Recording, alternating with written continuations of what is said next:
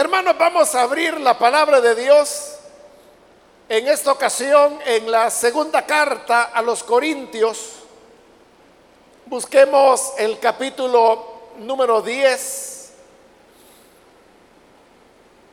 Hemos venido estudiando desde hace ya buen tiempo, primero la primera carta a los Corintios, luego pasamos a la segunda carta a los Corintios y el día de hoy nos corresponde iniciar el capítulo 10 de esta segunda carta.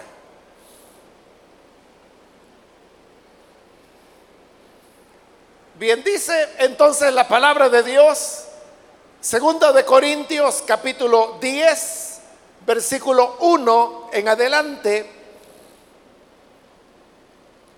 por la ternura y la bondad de Cristo, yo, Pablo, apelo a ustedes personalmente.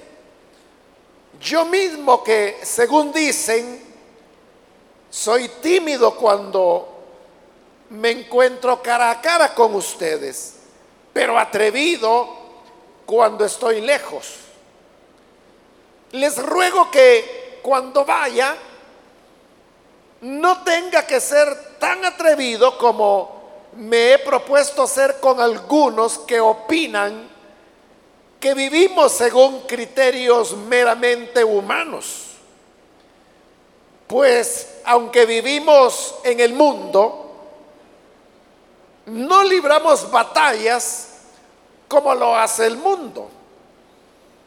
Las armas con que luchamos no son del mundo, sino que tienen el poder divino para derribar fortalezas.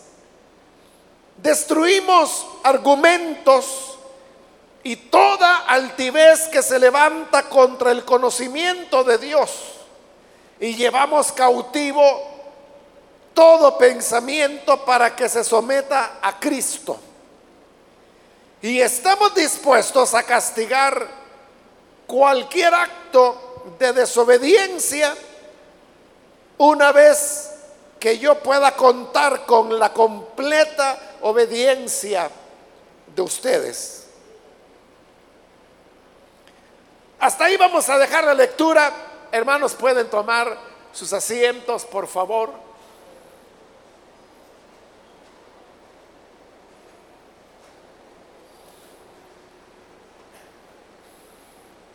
Hermanos, en esta ocasión, eh, pues nos corresponde iniciar el estudio de este capítulo 10 y en la medida que hemos ido avanzando en esta segunda carta a los Corintios, cada vez que llegamos al inicio de un capítulo, siempre, hermanos, me he tomado un poco de tiempo para explicar la manera como llegó a compilarse lo que hoy nosotros llamamos como Segunda de Corintios. Esto es importante porque es lo que nos permite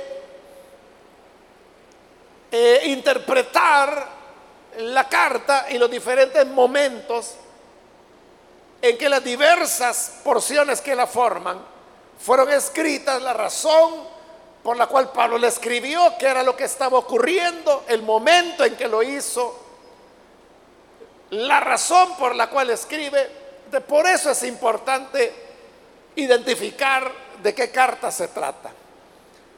Esto no es fácil en el caso de las cartas a los corintios, porque, como lo he dicho, a lo largo del estudio tanto de primera como de segunda de Corintios, entre Pablo y la iglesia de Corinto hubo una abundante correspondencia,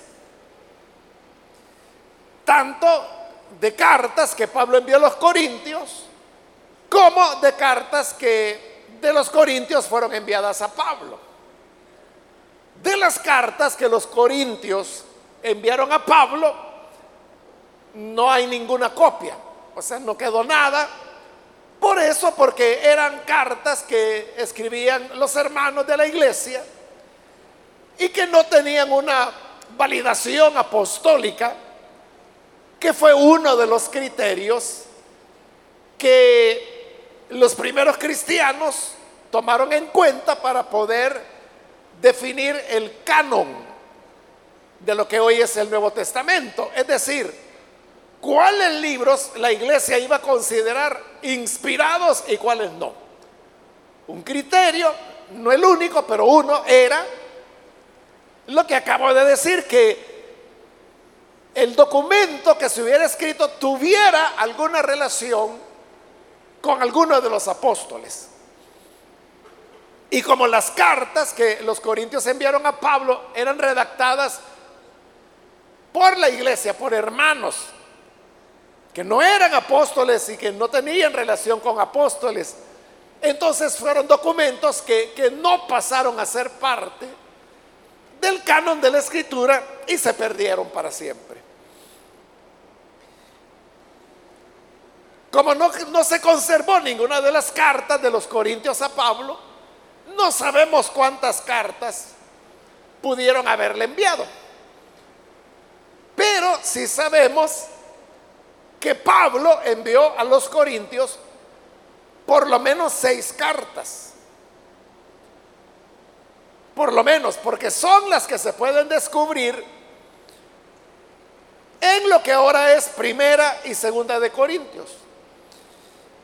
Estas seis cartas no solo se han logrado identificar, sino que también se han logrado clasificar en el orden cronológico en que Pablo las escribió. Y como no les pueden llamar la primera carta a los Corintios, la segunda, la tercera, la cuarta carta a los Corintios, porque entonces sería confuso, porque así como tenemos compilado el Nuevo Testamento, ya hay una primera y una segunda de Corintios. Entonces los exégetas, los biblistas, sobre todo los que son especialistas en Pablo y su obra, han clasificado estas cartas por letras. De manera que tenemos Corintios A, B, C, D, E y F, las seis cartas.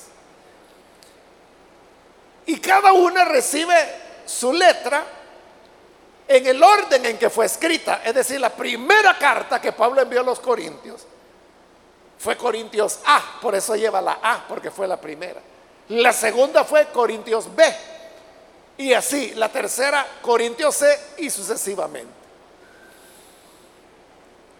Corintios A y Corintios B se fusionaron para formar lo que hoy nosotros conocemos como Primera de Corintios. Ahí tenemos dos cartas. Cuando estudiamos Primera de Corintios, yo le iba mencionando en qué momento estábamos en Primera, perdón, en Corintios A o en Corintios B. Pero al llegar a Corintios, Segunda de Corintios, que es la que hoy estamos estudiando, ahí es un poco más complejo.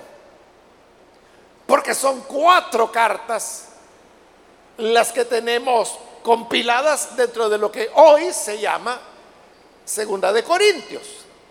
En esta ocasión, hermanos, no voy a explicar por qué fue que los primeros cristianos y sobre todo los compiladores de las cartas de Pablo comenzaron a fusionarlas. Porque es algo que ya he explicado varias veces a lo largo del estudio de primera y segunda de Corintios. Pero el hecho es que se dio. Entonces, en segunda de Corintios, cuesta un poco más porque las cartas no están en orden y tampoco están primero una, después otra. No. Comienza con una carta, luego puede tener una porción de otra, pasa a la quinta, por ejemplo, regresa a la Corintios se pone otro tanto, es mucho más complicado. Pero como ya casi estamos al final de la carta, quiero decirle que ya cubrimos todo lo que es Corintios C, E y F. Corintios F es el capítulo 9 de lo que hoy es segunda de Corintios, que fue lo que vimos en la última oportunidad. Entonces significa que para completar solo nos falta una carta, que es Corintios D. Como es D, significa que fue la cuarta carta que Pablo envió a los Corintios. Espero, hermanos, no estarles confundiendo con esto, porque puede resultar un poquito confuso. De hecho, hermanos, estaba, me quedó una duda de la última vez que tuvimos este estudio cuando finalizamos el capítulo 9, es decir, finalizamos la sexta carta que es Corintios F. Y me quedó la impresión que yo les dije que a partir del capítulo 10, que es el que hoy hemos leído, los primeros versículos, les dije, vamos a comenzar Corintios D. Les anticipé eso, pero les dije, eso se lo voy a explicar en esa oportunidad, que es lo que estoy haciendo ahora. Pero cometí un pequeño error. Y es que le dije que en el capítulo 10 vamos a volver con Corintios D. Y dije, porque ya habíamos visto una parte de Corintios D anteriormente. Y eso no es cierto, es un error. Porque en realidad hasta este momento no hemos visto nada de Corintios D. Corintios D se encuentra completa. Y hoy forma lo que es el capítulo 10, 11, 12 y 13 de Segunda de Corintios. Es decir, que la tenemos completa desde este versículo 1 del capítulo 10 hasta el final de, de lo que hoy es Segunda de Corintios. La carta está completa, incluso su final. Lo que no tiene es la introducción, lo que se llama el proemio que tenían todas las cartas de Pablo. Y que hemos visto que esos proemios han sido retirados porque lo que los compiladores hicieron fue tratar de fusionar en el caso de Segunda de Corintios, cuatro cartas de Pablo en una sola. Por eso es que Corintios D no tiene el proemio, o sea, la, la, introducción, el saludo de Pablo, el destinatario, la bendición, que son los tres elementos que forma todo proemio. Pero sí tiene la despedida, porque la usan como despedida de lo que ahora es Segunda de Corintios, cuando realmente era la despedida de la cuarta carta que Pablo envió a los Corintios y todavía faltaban la E y la F, que ya las vimos porque se encuentran antes. Porque le dije, no están las cartas ordenadas en el orden en que Pablo las envió. ¿En base a qué las ordenaban? En base a lo que los compiladores pensaban que les daba un poco de más sentido a lo que Pablo había escrito. Por ejemplo, el capítulo 8 de Segunda de Corintios en realidad corresponde a Corintios E. Y el capítulo 9 corresponde a Corintios F. Pero ¿por qué unieron esos dos capítulos? Porque hablan del mismo tema, que es el tema de las ofrendas que Pablo estaba recogiendo en las iglesias. Aunque fueron cartas diferentes, en diferentes momentos, las unieron en capítulo 8 y 9, es decir, una detrás de otra, para, o más bien porque los compiladores leyeron que estaba hablando del mismo tema de la colección de ofrendas. Pero los compiladores no fueron lo suficientemente cuidadosos. Porque como le dije, bueno, esto lo dije hace años, cuando iniciamos Primera de Corintios. Si uno lee cuidadosamente Primera y Segunda de Corintios, uno se da cuenta que hay lo que parecen ciertas contradicciones. Como por ejemplo cuando Pablo en algún momento dice, voy a ir a visitarlos. Y unos versículos más adelante ya fue a visitarlos y ya regresó. No es que Pablo haya parado el dictado, haya ido a hacer la visita y haya vuelto y no, no fue eso. Sino que ahí son dos cartas diferentes que se unieron.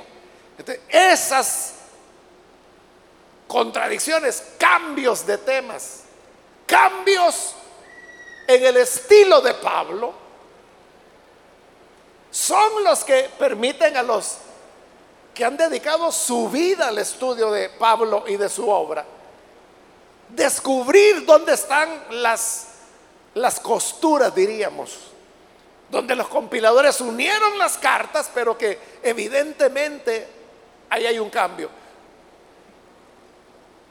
Entonces, vamos a comenzar a ver aquí Corintios D hasta el final con lo cual vamos a completar segunda de Corintios. Ahora, ¿por qué Pablo estaba molesto? ¿O por qué escribió esta cuarta carta? La historia, hermanos, es que antes, más bien entre la tercera y la cuarta carta que envió a los Corintios, Pablo, que esta es la cuarta, lo que ocurrió es que llegaron a Corinto otros predicadores. No sabemos quiénes eran, no se nos dice su nombre. Algunos han dicho que eran judaizantes, como llegaron a Galacia también, como llegaron a Colosas. Pero lo extraño es de que Pablo no menciona nada sobre el tema de la ley que era el conflicto que tenía con los judaizantes. Lo que Pablo les está señalando a ellos es algo diferente. ¿Qué era lo que pasaba? Que estos predicadores habían llegado para poner en mal a Pablo. Y lo ponían en mal porque ellos se consideraban a sí mismos superiores a Pablo. Ellos consideraban que tenían una mejor relación con Dios que la que Pablo tenía. Ellos consideraban que eran mejores maestros, mejores predicadores que Pablo. Ellos consideraban que tenían visiones y experiencias con Dios más grandes que las que Pablo había tenido. Entonces eran jactanciosos. Por eso, hermanos, es que hay traducciones de la Biblia que a mí me gustan, porque cuando Pablo se refiere a ellos, bueno, la reina Valera lo que dice es aquellos grandes apóstoles. Pero en estas traducciones dice a estos superapóstoles. Porque ese era el punto. Que si Pablo era apóstol, entonces ellos se consideraban superapóstoles, por arriba de el apóstol Pablo. Y claro, eso lo lograban hablando mal de Pablo, señalándole errores que algunos de esos hermanos, como vamos a ver, eran ridículos. Pero usted sabe cuando una persona quiere engañar a otros, utiliza a veces las peores ridiculeces que la gente pueda escuchar. Pero lo grave es que la gente les cree. Es un absurdo el que están diciendo, es una mentira que no tiene ninguna base. Pero el problema es que la gente le cree y eso era lo que estaba ocurriendo en Corinto. O sea, el problema no era solo que habían llegado estos superapóstoles a hablar en mal de Pablo. El problema es que los corintios les creían. Entonces, la molestia de Pablo no es solo con esos, como diríamos, orgullosos o jactanciosos, la molestia de Pablo también era con la iglesia. sobre todo con la iglesia, porque le andaban creyendo a gente que como él les va a decir, lo vamos a ver, que lo que querían era desfalcarlos, sacarles el dinero. Y Pablo hemos visto que él ya ha dicho que él jamás aceptó, pero ni un centavo de la iglesia de los Corintios. Porque él sabía que los Corintios eran problemáticos. Y como él dice, preferí saquear, dice él, a otras iglesias para poderle servir a ustedes. Se refería a la iglesia de los filipenses, que fueron los que todo el tiempo estuvieron pendientes del sostenimiento de Pablo. Entonces decía, yo recibí de otros para servirles a ustedes sin que tuvieran que darme nada. Y ahora vienen estos charlatanes, inventores, soberbios, jactanciosos, y a ellos ustedes les dan todo el dinero que les piden. Ahora, lo que de verdad molestaba a Pablo no era, hermanos, que hablaran en mal de él, porque de él ya vamos a ver que decían cosas como que él andaba en la carne, que él no tenía una buena oratoria, que tenía dificultades para hablar. Lo criticaban hasta por su apariencia física. Pero eso a Pablo no le molestaba. El problema era que cuando lo denigraban a él, denigraban lo que él había enseñado. el problema es el ataque al Evangelio. Porque si Pablo no hacía nada por defenderse, y como él lo va a decir más adelante, lo vamos a ver ahí a la altura del capítulo 12, Pablo va a decir, miren, yo esto no debería decirlo. Porque me vuelvo un, insensato al decirlo. Pero me veo obligado a decirlo porque ya veo que ustedes le creen a cualquiera. A cualquier chiflado que aparece diciendo cualquier cosa absurda, le creen. Entonces ustedes me obligan a decir quién soy yo, cuáles son mis experiencias, qué es lo que he recibido de Dios, cuál es el trato que yo tengo con Él.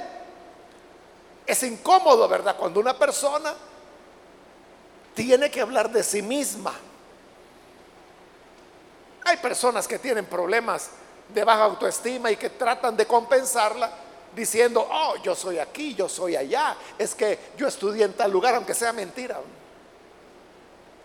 Pero para una persona que no tiene ese problema, tener que estar hablando que mire que yo soy tal cosa, que mire que yo estudié en tal lugar, que mire que yo he aprendido esto, es incómodo tener que estarse halagando a uno mismo. Y por eso Pablo dice, yo no debería hacerlo. Pero ya que le creen a cualquier mentiroso que viene con cosas absurdas, entonces le voy a decir la verdad. Para que así, como han creído a estos inventores, crean lo que Dios ha hecho conmigo y les presenta todos los elementos que lo avalan a él como un ministro auténtico de Cristo. Por eso es que Pablo está molesto. Y por eso es que el tono de la carta es, es dura, es fuerte y se ve desde el primer momento. Entonces vamos a entrar, hermanos, a la consideración de los versículos que hemos leído. Y dice el versículo 1, por la ternura y la bondad de Cristo, yo, Pablo, apelo a ustedes personalmente. Entonces, note, de entrada Pablo como decimos, está poniendo los puntos sobre las IES. Les está diciendo, miren, aquí quien les escribe es Pablo. Y yo, Pablo, les voy a hablar personalmente a ustedes. Como diciéndoles, miren, esta es una plática entre ustedes y yo. Aquí vamos a dejar de fuera charlatanes, inventores, mentirosos, dejémoslos un rato de fuera. Y yo, Pablo, personalmente me dirijo a ustedes la iglesia. Y dice que lo hace por la ternura y la bondad de Cristo. ¿Qué era lo que motivaba a Pablo? No era un deseo de venganza o de enojo, menos de odio. Lo que lo está motivando es la ternura y la bondad de Cristo. Entonces, fíjese, les está diciendo que lo que va a hacer, lo hace por la ternura, por la bondad de Cristo. Entonces uno piensa que lo que viene es algo dulce o muy lindo. Lo que viene es una levantada que le va a dar. Hay algunos especialistas en Pablo que consideran que esta carta, Corintios D, es la carta que Pablo anteriormente llamó la carta que él escribió con lágrimas. Entonces, si así fuera, significa que es una carta muy dura. Que ya vimos eso anteriormente, donde Pablo dice, cuando le escribí, hasta me dolió, me pesó haberlo escrito.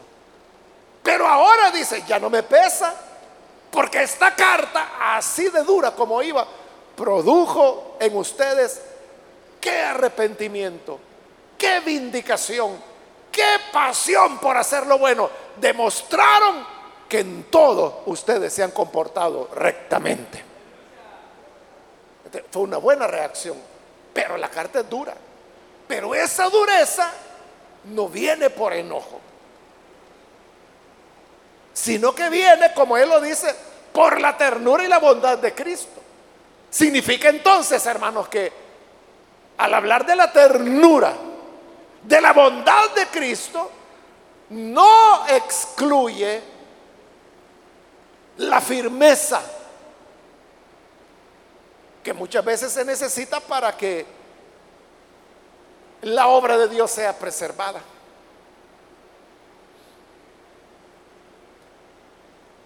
Entonces cuando alguien habla con firmeza, confronta a las personas, les dice en la cara, como Pablo lo está diciendo ahí, yo, Pablo, personalmente, como diciendo, miren, hablemos cara a cara. Alguien diría, bueno, de hombre a hombre, ¿verdad? Pero no hay nada de amargura o raíz de amargura en su corazón, sino que todo es por la ternura y la bondad de Cristo. Entonces, el amor del Señor también nos lleva a que muchas veces debemos ser firmes. Es como el padre. ¿Por qué el padre o la madre a veces deben tomar ciertas medidas con sus hijos cuando están haciendo algo incorrecto? Y puede decir, mira, pues entonces,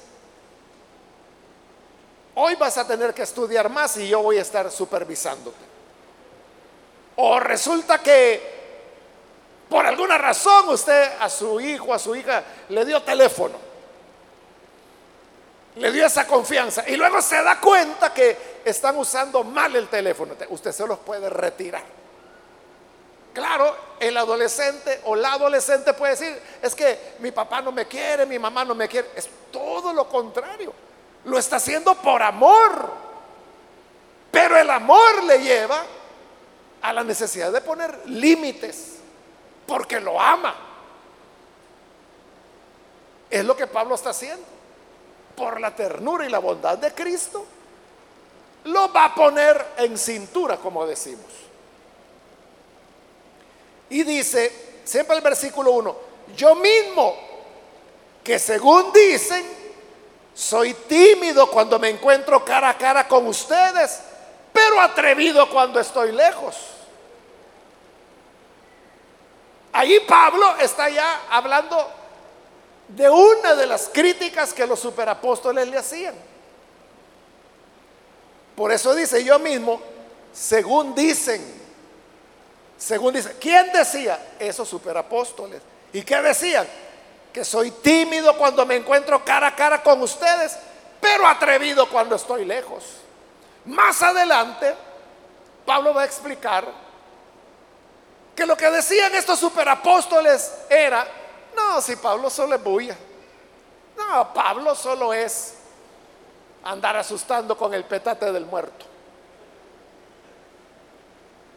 Porque decían, cuando Pablo escribe sus cartas, se muestra firme, se muestra decidido, se muestra contundente, pero cuando lo ven en persona, todo tímido.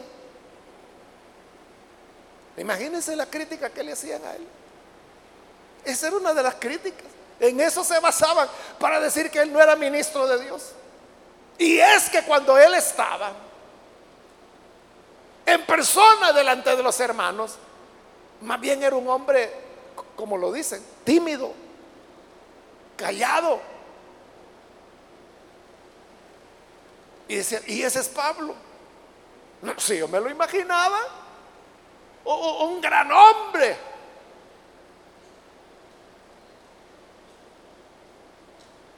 A veces, hermanos, con bastante, bastante frecuencia me ha ocurrido que hay personas que por diversas razones conozco. Y cuando las conozco me dicen, ¿usted es Mario Vega? Sí, le digo yo. ¿De veras ustedes? Sí, le digo yo. Es que yo me imaginaba que era un hombrote así, gordo, me dicen. Eso me lo han dicho bastantes veces. O sea, ¿por qué me imaginan gordo? Yo no sé. Pero a eso voy, ¿verdad? Que cada persona se hace una imagen. Claro, estas son personas que oyen por la radio. Entonces, no sé, oyen la voz, no sé de qué manera, y así se lo imaginan a uno.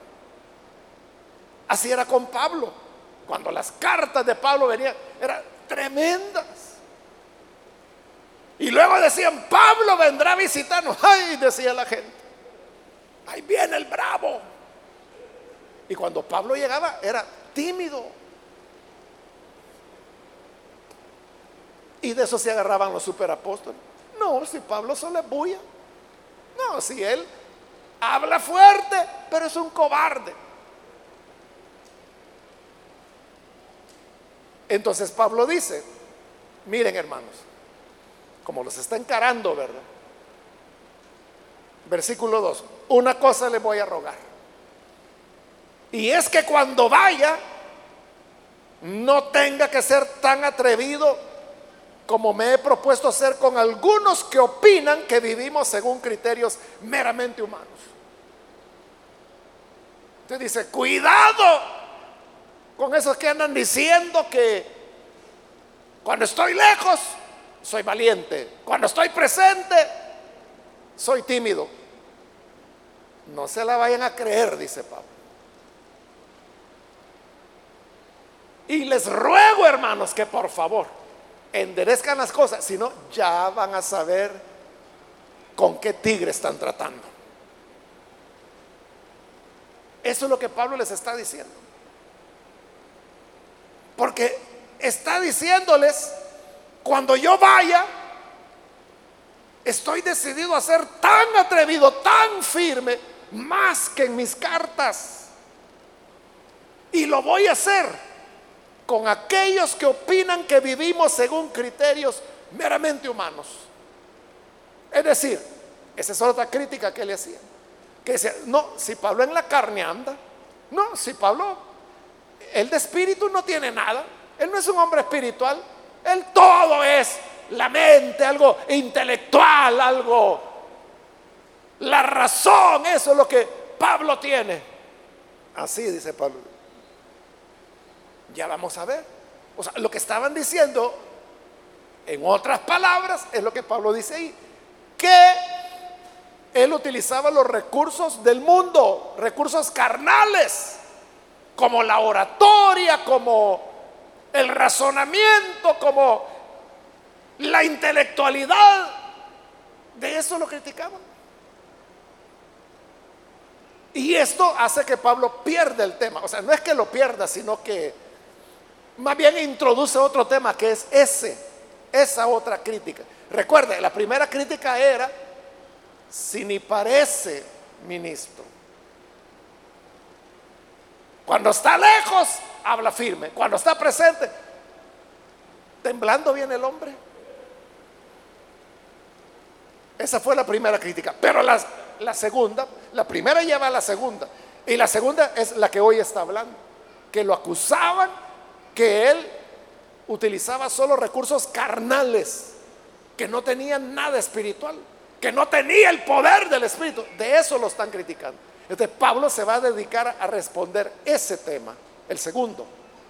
Y será hasta el versículo 10 donde va a volver a retomar el tema de, de, sus cartas fuertes y de su apariencia débil. Entonces, por eso le digo, no es que cambie o pierde el tema, sí cambia el tema, pero no lo pierde, sino que lo pospone para más adelante. Pero ahora ha entrado en este segundo tema, que es donde se va a enfocar.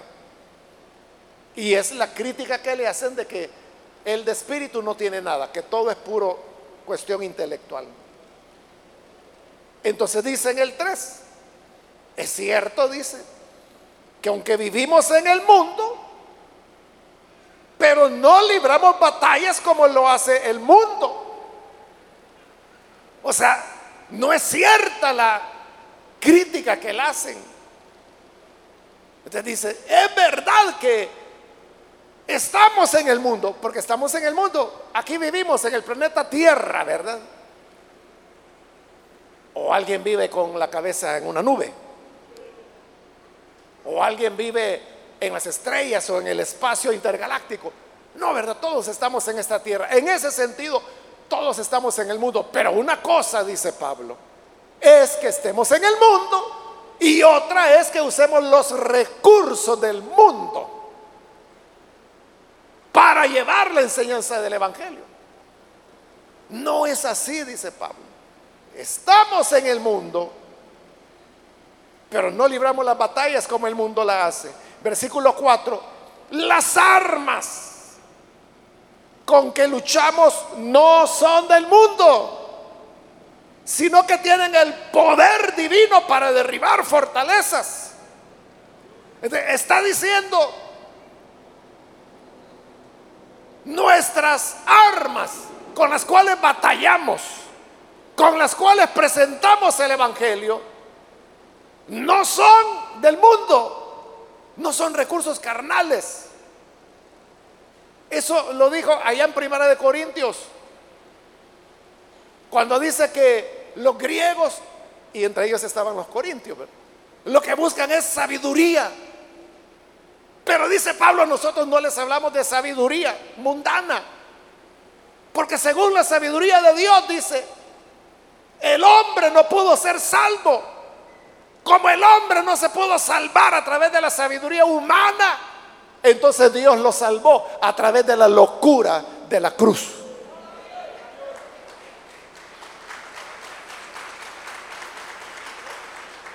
Entonces claramente lo está diciendo Pablo, que él no está enseñando conforme a las filosofías o las sabiduría del, mundo, sino que con la locura de la cruz. Porque es lo que dice, para los judíos la cruz es tropiezo. Para los gentiles, los griegos, los corintios, la cruz es locura. Pero por esa locura es que Dios nos salva. Entonces dice, las armas con las que luchamos no son del mundo no son carnales, sino que tienen el poder divino para derribar fortalezas. Es decir, que Pablo fuera ordenado en su enseñanza, que Pablo fuera sabio como para escribir estas cartas, que tenemos que explicarlas, ¿verdad? Porque si no las explicáramos no las entenderíamos. Y la iglesia lleva dos mil años explicando las cartas de Pablo. Entonces, Pablo era, como le he dicho otras veces, Pablo era un genio. O sea, Pablo tenía una capacidad de análisis de pensamiento sorprendente, hermano. Es que lo que Pablo hizo fue inaudito. O sea, todo lo que era su vida, su formación, su cultura, su religión, era lo contrario de lo que él enseña. ¿De dónde lo sacó? Ahí está el punto, ahí está el genio de, de Pablo. Pablo era un genio, lo era, pero esa no era su fortaleza, sino que él está diciendo que su fortaleza es el poder divino. Es decir, que el poder de Dios no está peleado con la razón, con el intelecto, con la inteligencia, no está peleado. Porque Pablo era brillantísimo, era un genio. Y además de eso tenía el poder de Dios. Por eso es que Pablo hizo lo que hizo. El problema es cuando una cosa se quiere sustituir por la otra. El conocimiento nunca va a sustituir al poder, pero el poder también nunca va a sustituir al conocimiento. Debe existir un balance. Entonces Pablo dice que sí tenía el poder divino para derribar fortalezas. ¿Qué fortalezas? Las fortalezas del pensamiento humano. Las fortalezas que llevan a los hombres. Como él lo explica en el capítulo 1 de su carta a los romanos, que creyéndose sabios, se hicieron necios, es decir, tontos. Porque en lugar de adorar al Creador, adoraron a las criaturas. Y así dice, se hicieron imágenes de cuadrúpedos, de reptiles, de aves, de hombres, y le rindieron culto. Entonces Pablo tenía ese poder de Dios, de manera que al oír su palabra, no era solo la palabra de él, que como él lo va a admitir más adelante, no es que él tuviera una oratoria impecable o que él fuera, que le digo, un poeta para predicar. Poeta era Apolos. Y por eso es que la gente que era del bando de Apolo decían, no, es que Apolo, este sí que, este es pico de oro. Pablo, no, ese arrastrado predica. Y Pablo lo admite, que así es, pero tenía el, el poder de Dios que derriba la fortaleza. Aunque fuera no el mejor orador, pero el poder de Dios hacía que por su palabra las fortalezas del pensamiento y de la incredulidad humana se vinieran abajo. Y por eso sigue diciendo en el versículo 5, destruimos argumentos y toda altivez que se levanta contra el conocimiento de Dios y llevamos cautivo todo pensamiento para que se someta a Cristo. Ahí está diciéndolo con claridad. Pónganme el argumento que sea y yo se lo derribo. Pónganme el pensamiento humano que quieran y yo lo llevo cautivo a Cristo. ¿Por qué? Porque Pablo era un gran orador. No, era porque el poder de Dios estaba con él. Y como él dice, nuestras armas no son del mundo. Nuestras armas son el poder de Dios. Y por eso es que destruimos argumentos, destruimos toda altivez que se levanta contra el conocimiento de Dios y llevamos cautivo todo pensamiento para que se someta a Cristo. Y luego en el 6 dice, y estamos dispuestos a castigar cualquier acto de desobediencia una vez que yo pueda confiar con la completa obediencia de ustedes.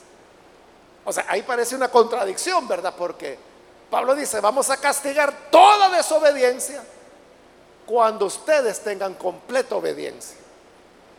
¿Qué quiere decir con eso? Es que no está hablando, está hablando a los corintios, pero les está hablando de los superapóstoles. Entonces, para Pablo, lo que los superapóstoles están haciendo al denigrarlo, al criticarlo por estas cosas absurdas que Pablo ha mencionado. que van dos, vamos a encontrar más. Lo que estaban mostrando era una desobediencia al Evangelio. Para Pablo eso era lo grave. Como le digo, que dijeran de él lo que quisieran decir. O sea, eso hermano, a Pablo no le quitaba el sueño, a Pablo le resbalaba. Hay que digan lo que quieran. El problema era que el criticarlo a él anulaban el Evangelio. Y en ese caso los corintios, entonces su fe era negada. Por eso lo que los superapóstoles están haciendo, para él es una desobediencia al Evangelio. Ajá, y ellos dicen que soy tímido. Pues ya voy a llegar. Y vamos a ver si es cierto lo que dicen que soy tímido. Porque le dicen, estamos dispuestos a castigar cualquier acto de desobediencia. O sea, no solo iba a llegar a corregir, está diciendo que va a llegar a castigar a esos jactanciosos que se creían mejor que él. Pero lo voy a hacer, dice Pablo, castigarlos a ellos cuando yo pueda contar con la completa obediencia de ustedes. ¿Por qué? Porque los ejecutores del castigo iba a ser la iglesia. Porque solo la iglesia era la que le podía decir a estos charlatanes, mire, por favor, váyase a otro lugar, ya no lo vamos a, ya no le vamos a permitir que enseñe acá, no vamos a permitir que sigan hablando en contra del siervo del Señor. era la iglesia quien tenía que hacerlo. Pero para que la iglesia lo hiciera, ahí es donde Pablo dice, primero yo necesito contar con su completa obediencia. Es decir, que entiendan que los están engañando. Entiendan que les están mintiendo. Entiendan que lo que me critican es un absurdo. De cuando ustedes estén en obediencia, cuando estén claros, entonces me echan la mano y los vamos a castigar a estos. ¿Qué fue lo que ocurrió? Fue lo que ocurrió porque ya lo vimos en Corintios E,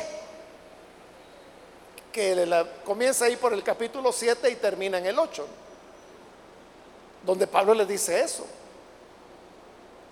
La manera como ellos habían vindicado, cómo les había dolido lo que Pablo hizo, pero dijo, a estos sinvergüenzas, saquémoslos. Y los sacaron. Se cumplió lo que Pablo quería. O sea, Pablo pensaba llegar y hacerlo él, pero la iglesia lo hizo ella sola. Pero para lograr eso, es que Pablo tiene que hablar así, con esta firmeza. Y como vamos a ver más adelante, Pablo incluso considera que él está cometiendo una imprudencia al contarles, por ejemplo, de las maravillas que Dios había hecho con él. Porque eran tan grandes las maravillas que la gente podía decir, no, yo creo que Pablo exagerando está. Ahí es donde Pablo va a decir, miren hermano, yo no sé si estaba vivo o estaba muerto, si estaba en el cuerpo o estaba fuera del cuerpo, pero lo que sí les digo es que fui llevado al tercer cielo, al paraíso de Dios. Y ahí oí cosas que no pueden ser expresadas por palabras humanas. De eso me voy a jactar, dice Pablo. Y vamos a ver si estos charlatanes pueden decir que hayan tenido aunque sea un sueño. Yo estuve allá. No sé, y lo repite, no sé si en el cuerpo o fuera del cuerpo, pero esas experiencias eran tan extraordinarias que la gente podía decir, eh, será cierto. No estará exagerando Pablo. Pablo mejor no lo contaba. él sabía que era cierto. Pero decía, ¿y para qué voy a andarlo compartiendo? Pero lo hace. Y por eso él dice, quizás soy un necio. Quizás no estoy haciendo lo correcto al jactarme. Pero ustedes me han obligado. Porque si le ponen atención a los jactanciosos, a los charlatanes. Entonces, óiganme a mí. Ya que los oyen a ellos, óiganme a mí.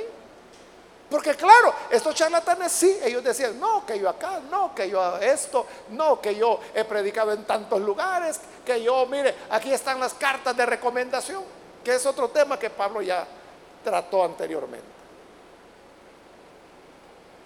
Entonces, hermanos, a lo que nos lleva esto es a la firmeza que nosotros debemos tener al defender la obra de Dios. Es cierto, hermanos, que la obra de Dios no es perfecta.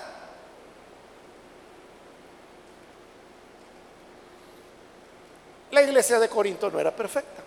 O sea, por eso es que Pablo está que envía carta tras carta, tras carta, tras carta, tratando de remediar todo lo que ahí ocurría. Pero uno debe tener lealtad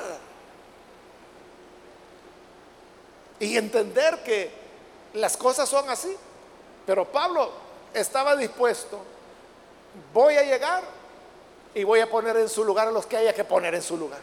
Y esos que andan diciendo que yo soy tímido, ya vamos a ver si es cierto. Era verdad que Pablo era tímido, pero cuando se trataba de el evangelio y de las personas, era hermano como una osa a la que le habían quitado los cachorros ay de aquel que se encontrara con él. Y Pablo dice, lo voy a hacer con esa pasión, con esa firmeza, hermanos. Nosotros deberíamos defender la causa de Cristo, su iglesia, su evangelio. Y no permitir que nadie lo denigre. Puede decir amén a eso, hermano. Vamos a orar entonces, vamos a cerrar nuestros ojos. Y antes de hacer la oración, yo quiero invitar a aquellas personas que todavía no han recibido al Señor Jesús como su Salvador. Pero si usted ha oído la palabra de Dios, creo que hay allí una enseñanza importante y es que la ternura y la bondad de Cristo muchas veces nos lleva a tener que ser firmes, a tener que ser claros en presentar la verdad de Dios. Porque es el poder divino para derribar fortalezas y para llevar todo pensamiento cautivo a la obediencia de Cristo. Quiero invitar entonces si hay algún amigo o amiga que hoy necesita recibir a Jesús como su Salvador. Yo le invito, por favor, en el lugar donde está. Si usted quiere recibir a Jesús, póngase en pie. Y vamos a orar por usted. ¿Hay alguna persona, algún amigo, alguna amiga que al escuchar la palabra siente que su corazón se conmovió. Siente que algo ha pasado en su interior. Y lo que ha ocurrido es que ese es el poder de Dios, que nos persuade, que nos cambia el corazón, que nos cambia la manera de pensar. Lo que debe hacer es venir a Jesús. Póngase en pie para hacerlo. Nosotros lo que queremos es orar por usted. Puede ponerse en pie. Le pedimos ponerse en pie para saber quiénes son las personas por las cuales vamos a orar. Es eso lo que queremos hacer, orar. Orar. Porque el resto es Jesús quien lo hace. Venga el Hijo de Dios, póngase en pie. Hágalo con toda confianza. Venga hoy. Hoy que el Señor le está llamando, hoy que Jesús le está invitando, póngase en pie y venga. Es el día para que su vida cambie. Es el día para que usted pueda tener una visitación de Dios. Que su vida pueda tomar otro camino, otra dirección. ¿Hay alguien que lo hace? También quiero invitar si hay algún hermano o hermana que se ha alejado del Señor, pero hoy necesita reconciliarse. Póngase en pie también. ¿Hay alguien que viene a Jesús? Que se reconcilia. Hermano, si se alejó, hermana, si por la razón que sea se desvió, hoy puede volver a Jesús. Póngase en pie, reconcíliese, rededique su vida al Señor. ¿Hay alguien? Venga. Queremos orar por usted. Voy a terminar, hermanos, esta llamada. Vamos a orar. Pero hago ya la última llamada. Si hay alguien que necesita venir a Jesús por primera vez o necesita reconciliarse, póngase en pie y aproveche este último llamado que he hecho.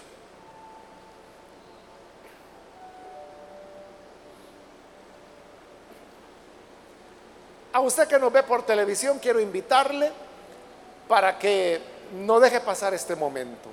Ahí donde se encuentra, únase con nosotros y reciba a Jesús como su Salvador. Padre, gracias te damos por tu palabra que siempre nos alienta y es el poder divino para derribar fortalezas. Te rogamos por aquellos que a través de televisión, de radio o a través de la red del internet, donde quiera que están unidos con nosotros en esta oración, alcánzales, cámbiales, Señor, danles una vida nueva, que puedan conocerte, Señor, que haya una rendición total y así como cada pensamiento es llevado cautivo a la obediencia de Cristo, que estas personas hoy deciden obedecerte. Bendíceles, produce en ellos el nuevo nacimiento, que tu espíritu more en ellos, que su cuerpo sea hecho templo del Espíritu Santo. Y que así, Señor, como pueblo tuyo, como miembro de tu cuerpo, sean preservados para vida eterna, hoy y en la eternidad. Y ayúdanos a nosotros, Señor, a tu iglesia, para que siempre podamos tener la firmeza por tu evangelio, la lealtad por tu cuerpo, que es la iglesia, que otros denigran, que otros desprecian, pero que tu palabra dice, es el templo donde tú moras. Ayúdanos entonces a defenderla con la firmeza que Pablo mostraba. Por Jesús nuestro Señor. Lo pedimos y lo agradecemos. Amén.